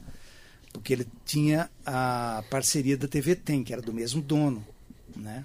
Então isso ajudou muito, né? dava visibilidade para o jornal. Então você não saía do zero, né? você já saía ali de uma, digamos Eu lembro assim. que no intervalo do Fantástico é. chamava as manchetes na TV. Você tinha uma visibilidade na TV líder de audiência. Então isso foi muito importante. Né? Agora, o, o, o, a preparação é, o, na época, né, o, a Tráfico, né, o J. Ávila, é, queria é, iniciar esse processo, ele sonhava com uma rede no estado inteiro, né, que tivesse uma cabeça em São Paulo, e nas principais nos principais centros né, do interior tivesse um jornal em cada cidade. Né? E aí começou por Rio Preto, eu fui também, participei lá, né? ajudei lá. Na, lá começou por lá. E depois lançamos em Bauru, Jundiaí e Sorocaba. Né? E foi uma preparação difícil, porque ele que é, empresário, ele quer a coisa, quando ele põe uma coisa na cabeça, ele quer que aquilo vire. E não é, é difícil montar uma montar equipe, né, montar estrutura. Então, por exemplo, em Rio Preto nós começamos lá a mexer com a coisa mesmo na prática em julho, sendo que em setembro já o jornal tinha que estar na rua. Né? Aí depois que montou em setembro, viemos para Bauru. Aí eu montei a equipe aqui para já estrear em novembro. É uma, foi uma loucura, uma correria. Né? No, pra você ter uma ideia, na véspera do lançamento do jornal em Bauru, não tínhamos gráfica. Porque a gráfica contratada para o trabalho deu um problema lá. Teve que rodar uma parte em Araçatuba, uma parte em Rio Preto, uma parte, é, não me lembro onde agora. O jornal foi, foi chegando aos poucos, e, mas Nossa. saiu. é. Então tem muita coisa assim, de bastidores que, que vale a pena né, a gente conhecer. Era meia-noite e a gente não sabia ainda se o jornal ia sair no outro dia. Mas o lançamento estava programado, a festa estava programada, tudo estava programado. Você entendeu? A gente Caramba. não tinha certeza 100% ainda que, que o jornal ia para rua. E você, eu lembro que você montou um timaço, porque você estava com carta branca, né? O, o início foi muito arrojado, né? Foi. O dia que o Ávila me ligou, eu estava num centro veterinário da da é, da Duque não, da Getúlio, estava num, numa clínica veterinária lá, porque a nossa cachorrinha, que você também conheceu na época, estava com um problema e eu estava com ela deitadinha lá na mesa e o celular tocou e ela, e ela dando injeção, essas coisas todas. E eu, aquele vozeirão com a Ávila tinha. É, Márcio, Márcio que é o Ávila. Falei, caralho, logo agora. aí, putz, cara, aí ali ele me explicou por alto a ideia tal. E. Vocês já isso, se conheciam? Não. Seu nome foi indicado é, em algum momento? Indicado pelo Osmar Shore, que é da TV Tem, né? E que me indicou, foi ele que me indicou. E aí eles toparam tal. E aí tudo começou, né? Aí a montagem da equipe também tive carta branca, né? Palavras dele até. Falando, você tem carta branca, você conhece aí, você que vai montar, não vou falar nada, né? O Matinas também, né, que era o diretor de redação na época, porque eu comecei como editor-chefe em Bauru, depois que eu fui ser diretor de redação da rede. Né, em 2008 que eu fui, em Uhum. 2005 eu estava aqui só. né. Então aí montamos, aí aí também tem um, um monte de coisa de bastidores que hoje a gente pode falar. Eu lembro que na época até né, eu falei, eu não vou fazer um ataque a- a- ao Jabur, por exemplo. Não vou chegar lá e oferecer para 10 jornalistas do JC. Porque eles tinham, na época não tinha outro jornal, até eles tinham um timão lá. né? É, Você desfalcou um pouquinho, Desfalquei um Alto pouquinho. Astral e, e o JC. Aí eu falei, falei Jabur, ó, fazer uma, umas propostinhas não é para poucas pessoas, inclusive gente que já tinha trabalhado comigo, né? Tava lá no JC. Você deu esse toque pra ele. Isso, conversamos, fomos lá, inclusive o Matinas foi lá, até pra. Né, ninguém. É, também- concorrente, não é inimigo, é né? concorrente, não é inimigo. Inclusive, eles deram que abriu bom dia, eles informaram. Enfim. é, Então aí começou, né? Aí, aí foi lá, Alta Astral, Jornal da Cidade. Levou Contratei gente por telefone também, gente que eu via pela. Na época lá pela internet, gente de Araçatuba, de Ribeirão Preto, falar, pô, você tem um bom texto, vou ligar, ó, quer vir pro Bauru? Vamos lá. E foi assim, porque tinha que correr, não tinha um ano para você ficar conversando com as pessoas. Eu falava com as pessoas hoje, a pessoa tinha que dar resposta amanhã, senão eu já partia para outro, entendeu? Caramba. Oh. Era mais, um- mas eu já tinha uma base, né? Porque já tinha o, o Diário de Bauru, então dali já tinha uma certa, algumas pessoas importantes, né? E a partir daí a gente foi preenchendo com muita gente e deu muito certo, porque eh, a gente errou muito pouco, né? Foi muita gente boa e fizemos um trabalho, acho também no Bom Dia muito legal, diferente, e, sabe? E sempre procurando enfrentar o, o jornal da cidade, né? Que era, que continuou sendo, né? O líder. Inovando também, né? É, Formato. fomos tudo para várias inovações. Ah, é muita É, coisa. deu uma chacoalhada boa. Eu era, eu era leitor assíduo e era amigo de muita gente ali. Eu gostava de ir lá, ia, ia bater papo na redação. Até que. Aí eu vou contar uma história rapidinho que tem a ver com liberdade. Que eu fui colunista lá em 2011, 2012. Na Copa de 2010, depois 11 e 12 é, de esporte. E certa vez eu, eu escrevi um texto que o título era Carta Aberta a Damião, a, a Damião Garcia, ou Carta Aberta a Damião, alguma coisa assim eu estava sugerindo que ele saísse de cena, porque apesar de reconhecer tudo que ele fez pelo Noroeste, é, a, a gestão dele, a gente percebia que o dia que ele saísse, aquilo ia desmoronar, né? E aí um filho dele ligou pro, pro Ávila, e o Ávila ligou pro Thiago Roque, então editor. E o Thiago me ligou, falou, é, que, é, tipo assim, perguntou do texto tal, ele leu o texto, falou, "Ah, não vi nada demais tal, mas é, porque você quer comentar alguma coisa das suas intenções? Falei, não, foi isso, isso, isso isso. Aí passou um tempo, ele ligou de volta, falei, então, o o Ávila é, falou que ia falar acho que era o Paulo Garcia, falou, falou que ia falar para ele que que tá tudo certo e não tem nada de errado aqui e pode continuar escrevendo na mesma linha. E foi isso, assim. tá. Só teve um meio campo ali, né? Porque mexeu, É, acho que que é deviam ser amigos e até, tal. né? Mas você falou, toca o barco aí. Uma das primeiras vezes que eu entrei lá na, no, no escritório do Ávila em São Paulo, lá na Bento, é Bento de Andrade, lá no Itaim Bibi, é, naquele prédio imponente né, da, da Trafic, Trafic, Trafic, né? Acho que é Trafic, né? Nem Acho lembro, que é. agora me fugiu um pouco. Bom, mas enfim. É, uma das primeiras vezes que eu entrei, ele me chamou, a gente tinha uma reunião lá, toda segunda-feira, reunião com, uma- com as praças, né? Com todos os jornais, Jundiaí, Ribeir, é, Rio Preto e Sorocaba, Bauru, Matinas e tal. E um dia a gente estava na reunião e veio lá a secretária dele e falou: Márcio, o Ávila tá te chamando. E era uma das primeiras vezes assim. Eu falei: ai, ai, ai. Saí já segurando, né? Falei: hum. Aí entrei, ah, tudo bem, senta aí e tal. Ele era sempre muito educado e tal. Ô Márcio, é o seguinte: veio aqui, eu não vou falar o nome, tá? Mas era um dos figurões aí de Bauru e tal. Veio aqui, reclamar que você está pegando no pé, isso, aquilo, que as matérias estão contra ele, não sei o que, tal, tal. O que você tem a dizer sobre isso? Falei, ferrou, né? O cara vai me demitir agora! que ele já. Tá... Aí eu falei, bom, fazer o quê, né? Eu vou falar meu, da minha versão, né? Aí contei para ele, né? Justifiquei as coisas que, que o cara tinha questionado, né? E, bom, enfim, resumo, ele falou assim, Márcio, Continue o seu trabalho. Não muda nada. Deixa que eu cuido dessas pessoas. que bom. Então, quer dizer, nós tínhamos liberdade, muita liberdade. Assim. E tinha o Matinas também. O Ávila contratou o Matinas, né? É, Matinas não ia entrar em algo, né, num projeto, que depois tivesse que ficar censurado. Uh, você entendeu? Ele queria fazer jornalismo com liberdade, né? Para a gente poder tentar chegar a algum lugar. Né? É isso. Eu tenho uma experiência também com o Bom Dia, porque eu comecei no jornalismo, eu me formei em 2005, quando o Bom Dia nasceu, né?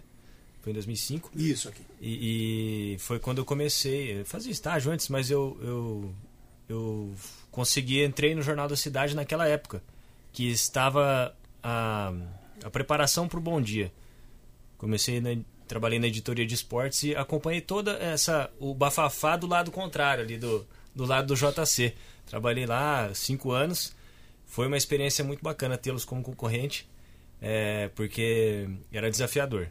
Assim, tinha pautas muito né, surpreendentes para nós ali que estava no dia a dia, e mas não lembro de, de, um ponto específico, mas foi uma experiência muito bacana, muito bacana. Isso mesmo, é legal assim. você ter falado, porque gente, a gente, a gente trabalhava em redações é, diferentes, mas a gente é amigos de Ia verdade. tomar cerveja depois. É, muitas noites, nossa, sair se encontrava, né, com o pessoal do JC, muitos amigos lá. Não tem, nunca teve algo assim de um brigar com o outro por causa de jornalismo, né? A é, briga não. saudável, a briga de você tentar, né, tinha, é, tinha, eu lembro que tinha concorrência, no... que você abriu o jornal no dia seguinte, fala, puxa, eles deram é. isso, nós não demos, não sei, é. que tinha isso, né? Que você ficava bravo consigo mesmo, né? É, não, não com, com, com o concorrente, né? Sim. E é, é porque somos, éramos todos profissionais ali, né? Exatamente. Tudo faz parte do jogo. Tudo faz parte, né? Acho né? que é uma coisa saudável, né? Teve em duas oportunidades a pessoas conhecidas e amigas do Jornal da Cidade tanto quanto é, quando o Diário de Bauru fechou e quando o Bom Dia também começou a definhar, etc. e tal, gente, jornalista do, do, do, do Jornal da Cidade, lamentou, lamentando. Por quê? Porque quando você tem um concorrente, é, o, o, veículo em si, o jornal, a é. estrutura, ela tem uma efervescência. Ela é, é, praticamente todo mundo ali é obrigado a ir adiante. Né? Não pode parar. Né? Não é quando você ter... não tem concorrência, quando você, você não tem, é, ali, é, você acomoda um pouco. E ainda melhor para a cidade também, né? Sem Faz dúvida, ter duas, duas correntes de opinião, por exemplo, ter duas linhas editoriais, né? Então acho que isso foi muito legal, né? E, e, e, eu sempre sempre digo isso, né? Que a gente nunca nunca houve assim algo que que, que provocasse, o que causasse, sabe, uma sabe aquela briga, aquela mágoa, um jornal contra o outro. Não, foi sempre super bem. Tanto é, ó, vou dizer uma coisa. O Jornal da Cidade sempre deu a maior cobertura para os meus livros. E na maior uhum. parte do tempo eu estava também em outro veículo que não. É. É, Você então, entendeu?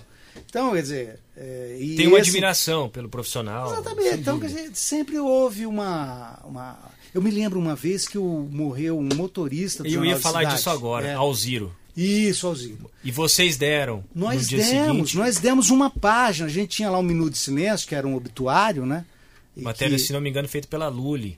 É, não, eu não lembro não agora lembro, quem mas exatamente. Mas, que sim. eu lembro do fato em si, que a gente deu, deu do motorista do JC. E o que- JC que- não deu a notícia. Ficou Não. até, o- ficou até Ah, meio tá. chato Ah, ali. entendi. É, isso, esse, esse aspecto eu não lembrava nada. Já não sabia. Mas eu, eu quero assim, eu dou, eu dou o exemplo para mostrar que havia um respeito muito Exatamente. grande nessa luta diária da informação, né? que é, é, que eu acho que é fundamental para o bom jornalismo. Sem dúvida. E tinha essa efervescência, sim, porque tinha um investimento também no próprio jornal para poder brigar ali, né? Na, con- na concorrência. E- então Eu, tinha- eu hoje já pode falar, né? Porque já passou. Não é que nem é, certas pessoas que botam censura de 100 anos, né? Uhum. É, a nossa só foi desde que uns 10 anos, né? então, tipo assim, é, eu várias vezes, várias vezes eu chegava pro. pro às vezes, né, tinha assim, o Duda falava assim, nossa, nossa, nós vamos dar isso. É, puta, vocês vão dar, eu sei que vocês vão dar. vocês-" Ele mesmo queria dar a notícia que era sabe, aquelas notícias difíceis, muita coisa delicada acontece, vocês sabem disso. No dia a dia, aquelas coisas delicadas. O Duda ficava de cabelo em pé. E eu, pra acertar a situação, eu falava, Duda, o JC, eu já tenho informação que o JC vai dar também. aí já tranquilizava ele, você entendeu? E aí, é difícil. E Tinha se uma- não desse, você falava, o furo é nosso. é, é. não, mas ó, várias vezes, sabe o que a gente fazia? A gente fazia um tri- uma triangulação. A gente sabia, a gente tinha um cara que era informante nosso e que era do JC também. Ele fazia um joguinho duplo. Fontes. Fontes, mas Sim. era aquela fonte perigosa. Então, muitas vezes, o que, que a gente fazia? A gente falava assim, a gente queria que o JC desse também, pra, exatamente por isso que eu acabei de dizer, né? Aí eu falava para essa fonte, aí ele batia lá. Ó, não sei se vocês estão sabendo, bom dia. O, o diário vai dar amanhã, tal coisa. entendeu? Aí já abria, aí, não, aí ficava esse, esse jogo, às vezes, que. Você entendeu? Até pra você testar Boa, a fonte. Para né? quê? Para publicar informação. Às vezes, né? O, o- o- certos meios, não todos, obviamente, né? Eles justificam sim, né? O, o- fim. Né? Então tem muita coisa no dia a dia que, que você tem que fazer, né? Não tem como. E participei também do Bom Dia no Conselho de Leitores que vocês É. montaram no começo, antes da faculdade. Foi outra no- Mas foi uma experiência muito legal, assim. E eu lembro de um dia, eu contei, eu acho que no dia da Camila, eu já queria um pouco É, a jornalismo. Camila veio aqui também. É, a Camila veio Veio. também. Foi É, muito. tá Aliás, ela falou: quero ver vocês tirarem o Márcio de Cafelândia. Tá aqui, é Camila. verdade, é verdade. Não, e foi interessante demais, inspirador demais, assim. Eu lembro até hoje de uma reunião, um dia o cara me apresentou, o Gilmar, né? Eu acho É, que ele, e ele falou, ah, o Marcelo um dia vai ser jornalista. E eu falei, nossa, se o cara falou, é, é o caminho, assim. Então, mas é uma experiência muito legal. Que tomara que tenha outras iniciativas inovadoras em Bauru também, porque Bauru é uma cidade muito boa, né, pra comunicação. Você falou do Gilmar, eu também tomei um, um suco, nem foi um café, porque eu já era tardezinha com ele hoje. E a gente tava debatendo essas coisas, né? Da, de vez em quando a gente se encontra e fica falando disso. Eu tava falando, pô, qualquer hora, sabe o que a gente precisa fazer? Montar uma, uma- alguma um programa aí no YouTube, numa plataforma, para ficar contando essas experiências aí, Muito bom. entendeu? De uma- criar uma maneira que não seja chata, né? Aquela coisa muito. levar uns convidados lá, É, né? E dúvida. fazer um- umas coisas assim, tipo o que vocês estão fazendo, né? Aqui no. no, no Monta um Pix, podcast. né? É, o podcast funciona bem. É, mas aí, puta, mais um já. Né? Ah. Não, vamos, vamos dar força pra você. Tem espaço, tem espaço. E a É, gente, podcast, e a gente tá né, ouvindo jornalista, bastante jornalista também. É, né? A gente, a gente tá o- passando a história. Aliás, é uma coisa, é uma coisa. A gente. Nossos ouvintes mandam sugestões, criticam, a gente adora receber esses feedbacks, né?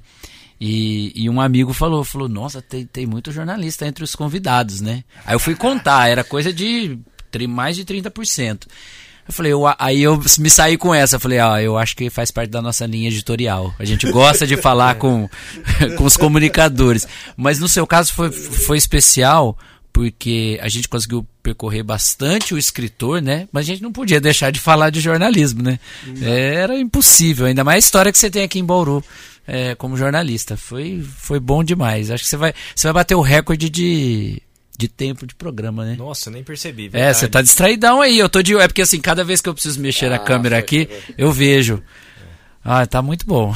eu tô muito feliz que, que, que, que tenha, que você tenha vindo. Sucesso pro livro. Cidade das Estátuas. Aliás, eu vou, vou eu, eu vou pegar a orelha aqui, que eu acho que vale a pena. Apresentar para os, os seus novos leitores toda a sua toda a sua obra, que começou com Parabala em 2002, e aí depois Desrumo 2010, Pater lançado em 2012, Na Pele dos Meninos 2014, Estado Bruto em 2017, Delação 2019, o e-book Pretinha Cheia de Si que eu li, que você deu um nó na minha cabeça. e agora está chegando Cidade das Estátuas. Até, o, Marcelo, você perguntou de outras janelas, né? Como é que foi a experiência com Kindle, com, com o livro digital? Então, cara, foi uma experiência que não me trouxe ainda um. Até eu acho que pela próprio os hábitos, né? Ainda acho que no Brasil principalmente não há ainda essa aqui o livro físico é, é, bem mais forte. Não só aqui, na verdade, porque outro dia eu vi uma pesquisa em alguns países da Europa que o jovem prefere o livro físico a, a ler, né? No, no, no, no tablet, no tablet, enfim. É, eu, eu foi meio na correria, assim, eu não, também não divulguei muito, porque na verdade eu, eu tava com esse. Lembra que eu falei que eu tenho lá uns 10, 12 livros, assim, comecei. Esse, o Pretinho é Cheio de Si, eu tava com ele quase concluído, mas ainda faltava, sabe, pensar mesmo assim. Ah, só que aí eu falei, acho que eu vou participar desse concurso aqui do. De onde é? Acho que é do próprio Kindle, né? Que faz um concurso literário, aí publica né, na, na plataforma. Sim. E aí eu falei, ah, vou participar. E eu concluí e tal. E falei, ah, acho que vale a pena, vamos ver o que, que vai dar. Mas não ganhou nada. E Mas já estava pronto? É, já estava pronto, enfim. E, mas eu não, sei lá, não teve não teve grande retorno assim. Leram, algumas pessoas comentaram, né? Você foi uma das pessoas, uma das duas pessoas que é, mas é uma experiência que não dá nem para eu analisar ainda, assim, né? Eu espero que, sei lá, de repente, de repente esse livro aqui é, faz sucesso, e aí eu falo, pô, mas é porque vocês não leram o e-book.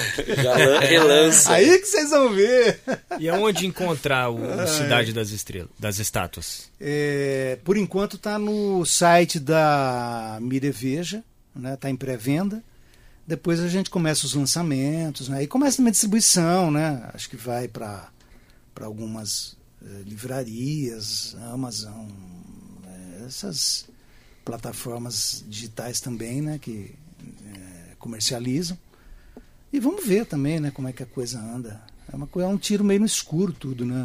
Assim, de, autor como eu, uhum. que volta a dizer, não tem aquela sabe, é, o reconhecimento do meio literário, que não tem aquela força literária, né, que ainda está trilhando esse caminho para tentar chegar lá, né, autores como eu é sempre um tiro no escuro, é sempre aquela aquela expectativa, né? Você fica tremendo ali, né? Puta, vou no lançamento hoje. Ai, será que vai alguém?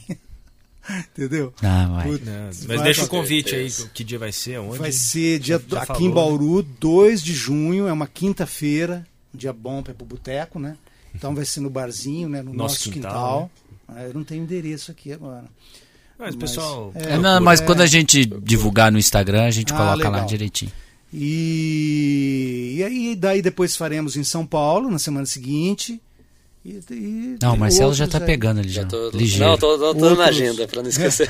e outros aí lançamentos vão ocorrer com certeza também, porque autores como eu precisam do lançamento. Uhum. É isso que torna, que faz a coisa efervescer, um isso, pouco, né? impulsiona, dá aquela sabe, dá aquela quentura, aí as pessoas vão lá, pega o livro, uma fala com a outra, tal, aí publica, né, tal. Em Cafelândia não vai ter o lançamento? Vai ter também. Vai ter também. Me procuraram lá, a Secretaria de Cultura lá me procurou essa semana e também vamos ter lá. A data não está confirmada ainda, mas deve ser junho também, né. Tá. Então, e aí a gente vai, conforme a onda vier, a gente vai. Quer deixar um, contato, aí, umas redes sociais, para quem quiser te conhecer melhor? É Márcio ABC é, no Facebook, né? E no, no Instagram é, é, é Márcio.abc.